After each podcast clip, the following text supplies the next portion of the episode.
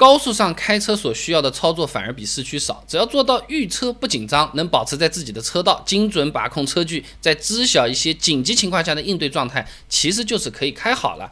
你就好像景区的透明天桥，其实很宽很容易走的，但需要克服这个恐惧心理。如果克服的话，其实也没那么可怕的，就是正常走路，对吧？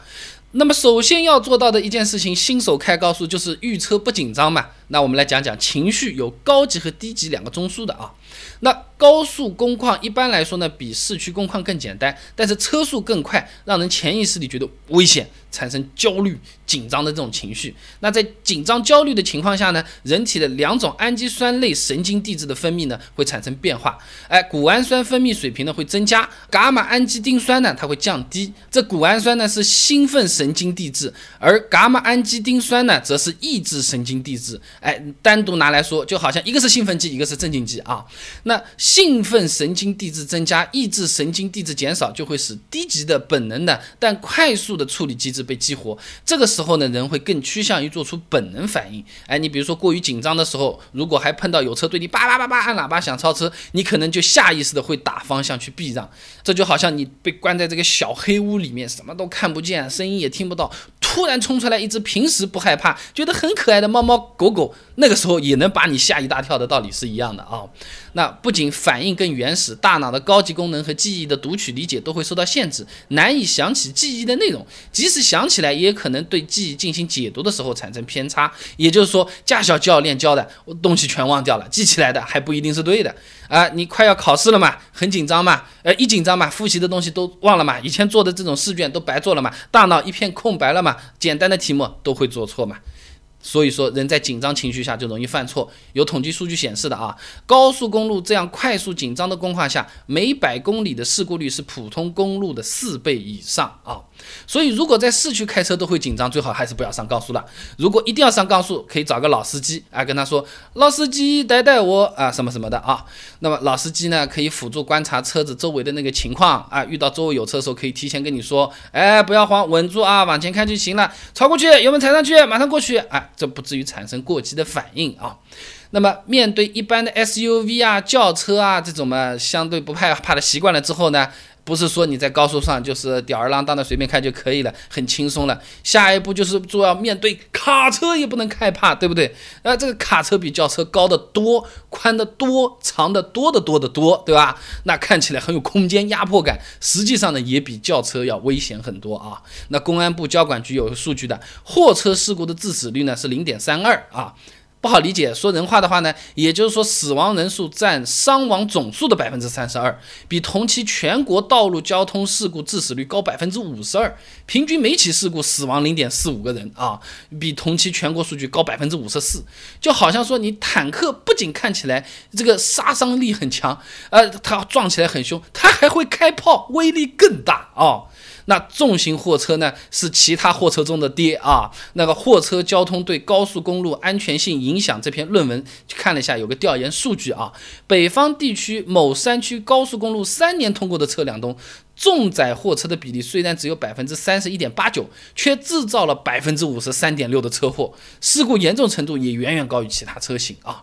所以，想要独自上高速，还需要能够妥善处理路上数量不少的卡车啊。如果你看着卡车就恐慌害怕，可以在城郊道路多练习，这和打游戏比较像的。你打 BOSS 之前多刷几个小怪升升级嘛，是吧？那最少要做到遇到卡车不害怕啊。刚才也说了，一害怕就容易犯错，呃，甚至有些新手超车超了一半的时候才刹车，这就好像医生给你做手术缝伤口，对吧？缝了一半，他说。你等一下，我上个厕所，呃，洗把脸，缓一缓，我有点紧张，过会儿继续缝，就差不多是这样，很危险的啊。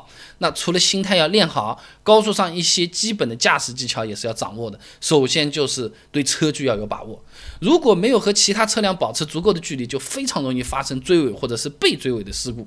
天津市的交管部门做了个统计，二零一七年。天津境内高速公路上发生的追尾事故里面，有七成都是没有保持安全车距造成的。高速一百到一百二十公里的时速来说，一旦发生事故，很有可能就是毁灭性的。啊，有统计啊，高速上发生事故，直接财务损失在一万以上的事故占了总数的百分之七十到八十。就好像说，人家拿个砖头拍你啊，砸中了肯定是头破血流的，对不对？基本上不存在人家砖头叭拍了下，你掸了掸灰尘，算了，就和走路被人家踩了一脚一样，不可能的啊。所以说呢，想要上高速并且保证安全，对车距真的是有很良好的估计是非常必要的。比较通用的办法嘛，就是三秒法则，网上经常说，就是呢确认前车通过某一个地点，比如说是一个路牌、一根电线杆，是吧？我们在后面呢数一。二三，再达到这个地点，算是比较安全的。我数到一，已经碰到前面那个电线杆了，有可能就有点厉害了啊。那以时速一百公里来算的话，三秒就是八十三米多一点。如果是一百二十公里的时速来算，三秒的话呢，就是一百米左右啊。想要培养自己的距离感呢，也可以在市区开车的时候多看看导航。每次导航不是有提示吗？前方两百米，红绿灯路口右转。前方一百米红绿灯路口左转，他不说一百米嘛？你看看嘛。然后他后面不是说左转，从提醒到后面说左转这一段时间，那不就是一百米或者两百米吗？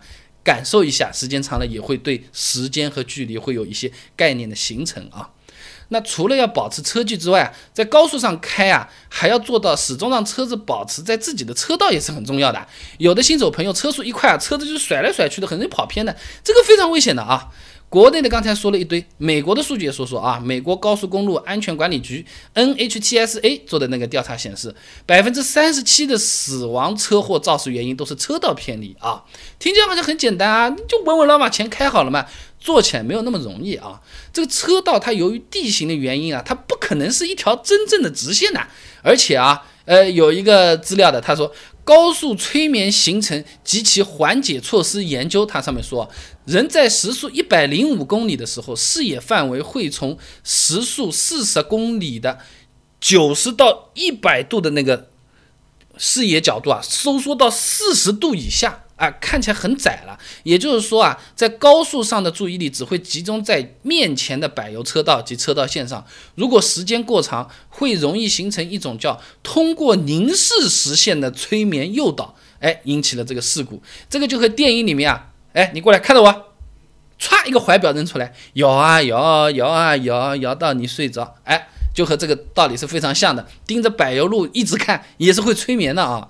因此呢，即使在一些没有必要设置弯道的平坦地形，还很可能会人为的增加弯道。你比如说北京到天津塘沽高速公路，全部三十三处弯道里面，就有十几处弯道，它是故意设出来来逼着你集中注意力的啊。就好像我们听过这个什么头悬梁锥刺股的这个故事一样，你快睡着的时候，就给你头发一呀拉一下，或者屁股上搞个大头针，哇，给你戳一下。马上就清醒了，就起这个作用啊。所以说高速上开车呢，需要我们驾驶员不停的根据周围参照物来微调方向，哎，把这个车子保持在车道内。如果这点做的不好呢，也是不推荐上高速的。可以先在城市道路里面，呃，或者是城市里面的快速路来练一练。比较慢的时候，先看看你能不能做到不偏离车道，然后再考虑要不要上高速啊。